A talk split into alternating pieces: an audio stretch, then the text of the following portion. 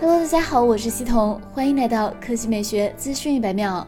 近日，九一 Mobiles 曝光了一加 Note 2的新机渲染图，展示了该机的外观设计。根据图片显示，一加 Note 2的整体外观设计跟一加九非常相似，正面采用一块左上角单孔的直边全面屏。此前消息称，其屏幕规格为六点四三英寸 FHD 加 AMOLED 屏，支持九十赫兹刷新率，并且配备了屏下指纹传感器。值得一提的是，一加 Note 2还保持了一加在旗舰机型上坚持的三段式静音按键，能够迅速切换静音模式，是市面上除了苹果之外唯一配备这种功能的产品。虽然此次并未公布该机的背部方案，但是此前消息称，该机将配备一加九的家族式方案，背部采用曲面设计，三摄方案呈矩阵式排列在左上角。爆料显示，一加 Note 2的后摄搭载了顶级旗舰的同款主摄，采用索尼 IMX 七六六传感器，五千万像素，拥有一比一点五六寸大底，同时还配备了八百万超广角镜头加两百万微距镜头。性能方面，除了可定制的天玑幺二零零处理器之外，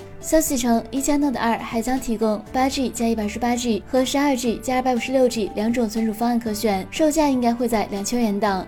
第二条新闻来看，五菱日前，上汽通用五菱新宝骏公布了 Kivi EV 续航信息。新车定位纯电动微型车，也可视为宏光 mini EV 的豪华版。其将拥有三百零五千米续航，在快充状态下，电量从百分之三十到百分之八十充电时间为一个小时。在电池安全方面，Kivi EV 提供多重安全防护，承诺提供八年或十二万公里三电质保政策。据了解，新宝骏 Kivi EV 是 E 三零零的迭代车型。新机依然采用星际几何设计语言，机身采用双色设计，同时在雾灯区域增加了一些装饰，搭配竖状转向灯，使前脸更具设计感。Kiwi EV 在充电模式上提供家用慢充及直流快充两种充电模式。直流快充模式下，电量从百分之三十充至百分之八十仅需一小时。日常慢充方面，Kiwi EV 提供七千瓦家用充电桩以及二百二十伏三孔插座充电，四到五小时即可充满。动力方面，新车采用后置后驱布局，将搭载四十千瓦高效能电机，其最大扭矩为一百五十牛米，且拥有三百零五千米的续航。